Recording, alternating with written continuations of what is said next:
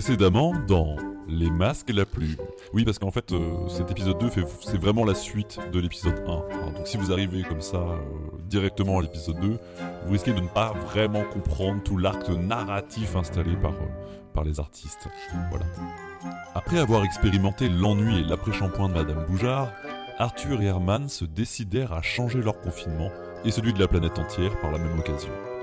Ils prirent leurs plus belles plumes bic et écrivirent à des professionnels du rire et du divertissement un appel au secours en cette triste période. La poste étant fermée mais le devoir l'appelant, Herman brise alors son confinement pour porter cette lettre à son meilleur ami humoriste, Thomas Dezer. Poussant la porte de son immeuble, une nouvelle aventure commence.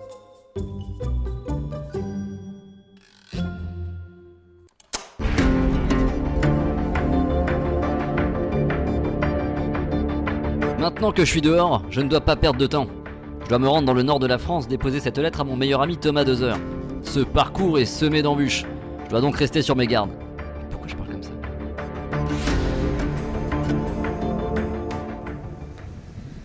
Alors je suis actuellement dans le 18e arrondissement de Paris, où a élu domicile une tribu s'adonnant à des danses invoquant la déesse Dalida. J'espère sérieusement ne, ne pas les croiser car je déteste cette chanteuse. Je dois donc faire très attention dans cette zone. Ah, autre chose. Lorsque je marche dans Paris, je veille bien à toiser du regard toutes les personnes que je croise. C'est un peu la coutume ici et j'aimerais pas m'attirer des ennuis. Les rues semblent vides, mais je crois apercevoir un attroupement de Parisiens tous vêtus d'habits verts. Décidément, ces personnes ne respectent rien. Je suis complètement euh, choqué de ce genre de comportement totalement euh, irresponsable en, en période de confinement. Là, bien sûr, à mesure que je m'approche, ils ne font plus du tout de bruit. Mais malgré leur silence, je compte bien leur rappeler les quelques règles élémentaires à respecter.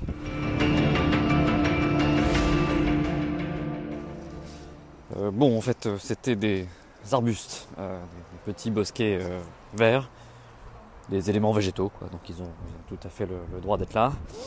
Je, je- je continue ma route.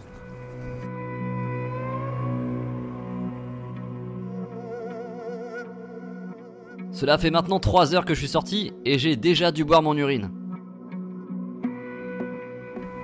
Alors c'est une technique hein, que j'ai apprise euh, chez les scouts. Si vous n'avez plus de place euh, dans votre vessie pour boire l'eau qui est euh, stockée dans votre sac, euh, bah, vous n'avez qu'à boire euh, votre urine pour faire de la place. Voilà, c'est une vieille technique qui est assez efficace pour moi.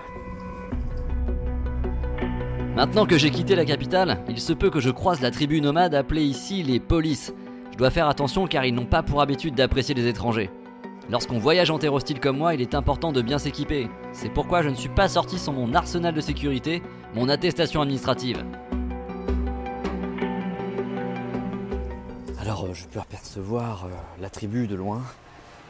Je crois qu'ils m'ont vu. hein. Je, je dois passer actuellement à un mètre ou deux de, de leur attroupement. J'espère que ça va bien se passer. Euh, la tribu semble nerveuse à l'idée de me croiser. Il est important pour moi de ne pas faire de gestes brusques. Alors, euh, étonnamment, je, viens juste de, passer euh, à côté d'eux sans qu'ils euh, m'aient arrêté pour pratiquer leur rite de, palpation à coups de, grands gourdins dans le, derrière. Donc, je ne sais pas ce qui m'a valu ce, traitement de faveur. Peut-être parce que je suis, je suis blanc, je crois que c'est une couleur qu'ils affectionnent tout particulièrement.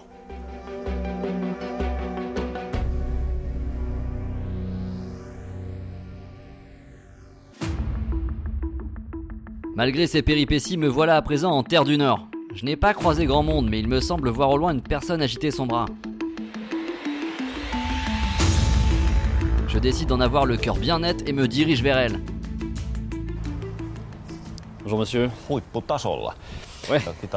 Oui, oui. rakentaminen eri Se toten. on. Ja perjantaina soitin rakentaja mestariksi Oui. nimitetty Juha Ruokangas. Tervetuloa. Oui, non, mais je suis d'accord avec vous. Après, non, franchement, dans le contexte actuel, je suis pas sûr que la Finlande puisse se permettre de quitter la zone euro. quoi. Enfin, après, c'est- voilà, non, mais c'est mon humble Ja avis. siitä donc, kirjan kirjoittanut Jarno Oui. Vesa oikein Voilà, hyvää Vesa. huomenta ja.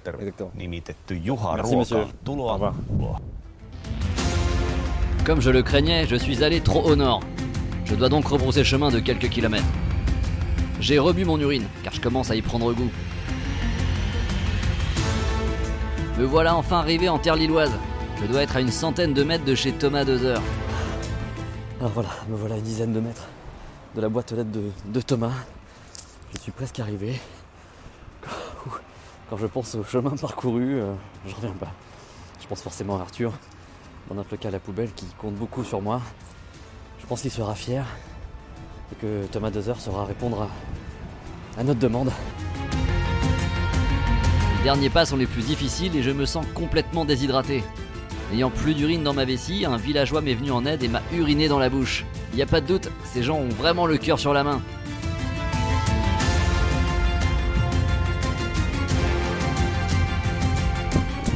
Et voilà, je vois la, la boîte aux lettres de Thomas Dozer à quelques centimètres. Allez, encore quelques millimètres et je tourne le bras. Et ça. Et voilà, la lettre est postée. Ma mission est accomplie, mon voyage s'arrête là. Je vais donc pouvoir rentrer à Paris tranquillement. Enfin avant ça, je vais devoir passer par l'hôpital le plus proche. Une sombre histoire de dysfonctionnement rénal apparemment. Comme j'aime à le dire, on n'est pas aventurier sans y laisser quelques plumes.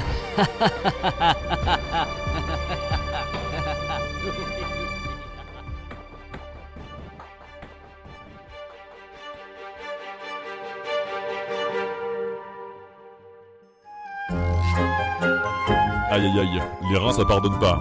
Ça peut faire des petits cailloux dans le, dans le zizi. Thomas ayant reçu la lettre d'Herman et Arthur, quelle fut sa réponse? Cher Arthur, cher Herman, en ce début de missive, j'ai fait le choix de vous apostropher à l'aide de vos patronymes, alors que j'aurais pu volontiers opter pour un plus convivial cher camarade. Car il est vrai qu'en cette période où la distance est un concept roi, vous demeurez tous les deux jouxtant à mes considérations. Herman, tu te dis certainement que dans mon début d'allocution, qui je rappelle était Cher Arthur, cher Herman, tu obtiens seulement la deuxième place, la seconde marche. Alors pourquoi? Pourquoi ce classement poulidorien de l'introduction épistolérienne? T'aimerais-je moins qu'Arthur? Aurais-je simplement choisi ce cruel ordre alphabétique? Eh bien, je me dissuaderai d'éclaircir ce point, car je considère qu'une bonne relation repose avant tout sur l'incertitude. L'incertitude, le point de départ de tout challenge. L'incertitude, le point de départ de la volonté de faire rire. Viens-je là de raccrocher habilement avec la raison de votre lettre? Oui, il me semble. Car vous me l'avez demandé sans détour, à moi, Thomas Dezer, humoriste troubadour de profession, quelle est la place du rire dans cette époque si floue? Et pour le formuler de manière moins triviale, comment réussir à montrer les dents dans le brouillard? Eh bien, croyez-moi, organiser un one woman ou un one man show chez soi, sans scène, sans lumière, sans micro et sans public, s'avère bien plus difficile qu'il n'y paraît. J'ai par exemple un collègue stand-upper qui m'a confié récemment avoir écrit un set commençant par la question Y a-t-il des célibataires dans la salle?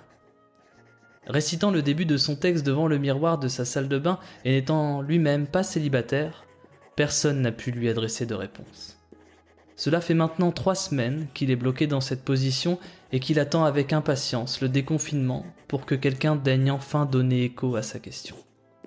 Mais si les réactions publiques ne peuvent plus venir appuyer nos considérations comiques, l'inspiration vient également quant à elle progressivement à manquer. En effet, plus le confinement nous accompagne, plus il devient tentant d'en faire un sujet. Mais se confiner à faire des blagues sur le confinement ne finit-il pas par nous confiner dans notre propre confinement intellectuel? C'est la question que je me pose en boucle depuis bientôt deux mois. Alors pour les artistes adeptes de l'humour noir et de provocation qui continuent à creuser ce sillon, faire un spectacle seul chez soi possède l'avantage de ne subir aucune censure quelle qu'elle soit. N'importe quel sujet, du plus grave au plus graveleux, peut être abordé sans le moindre risque de représailles en ce moment. Le racisme, la pédophilie, les juifs, la Shoah sont autant de sujets qui perdent de leur grattant lorsque personne n'est là pour les entendre. J'ai moi-même tenté d'écrire et de me représenter en cette période emmurée. Je me suis tenu debout sur la table de la cuisine. J'ai fixé les lattes si immobiles de mon plancher, m'apprêtant à déclamer un bonsoir, comme à la belle époque où les soirs n'avaient pas tous la même saveur. À l'époque où les soirs pouvaient être bons ou mauvais. Face à ces considérations, le courage avait du mal à venir. Comment pouvais-je espérer de mon plancher, ce simple bout de bois, apercevoir un œil rieur un éclat de dents, des claques de la main ou encore une standing ovation. À quoi bon? À quoi bon prononcer ce bonsoir? À quoi bon jouer sans public? Jouer sans public, c'est aussi la révélation pour les mimes qu'ils ne sont pas si à l'aise que ça avec le silence. Jouer sans public, c'est aussi la révélation que le bide n'est pas uniquement la faute de l'artiste, mais qu'il est un travail collectif. Jouer sans public, c'est aussi la révélation que le spectacle vivant est finalement le spectacle qui rend vivant. Alors certes, le spectacle vivant n'est pas mort, mais on peut concéder qu'il vit une sorte de coma. Alors comment occuper ses journées autrement? Eh bien peut-être en allant chercher le savoir et la connaissance plutôt que le rire. C'est pour cela, Arthur et Herman, que je vous charge de la lourde mission de remettre cette lettre à qui de droit et qui pourra vous donner ses lumières sur l'importance de se cultiver un minimum en confinement. Herman, Arthur, gros bisous.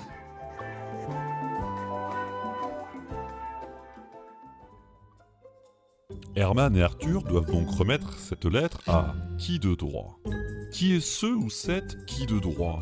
Étrange patronyme que qui de droit? Moi à l'époque au, collège j'avais un ami qui s'appelait euh, Guy Debois. C'est peut-être lui en fait. Ça ressemble. euh, Guy Debois. Bah après il est devenu artisan tripier donc je, sais pas si ça se rapporte bien au savoir et, à la connaissance. ouais. après c'est vrai c'est vrai qu'une qu'une andouille, c'est c'est rigolo quoi. Avec les un mini mélo d'abat et puis ça semble. Découvrez à qui Herman et Arthur vont remettre leur prochaine lettre dans l'épisode 3 de Les masques et la plume.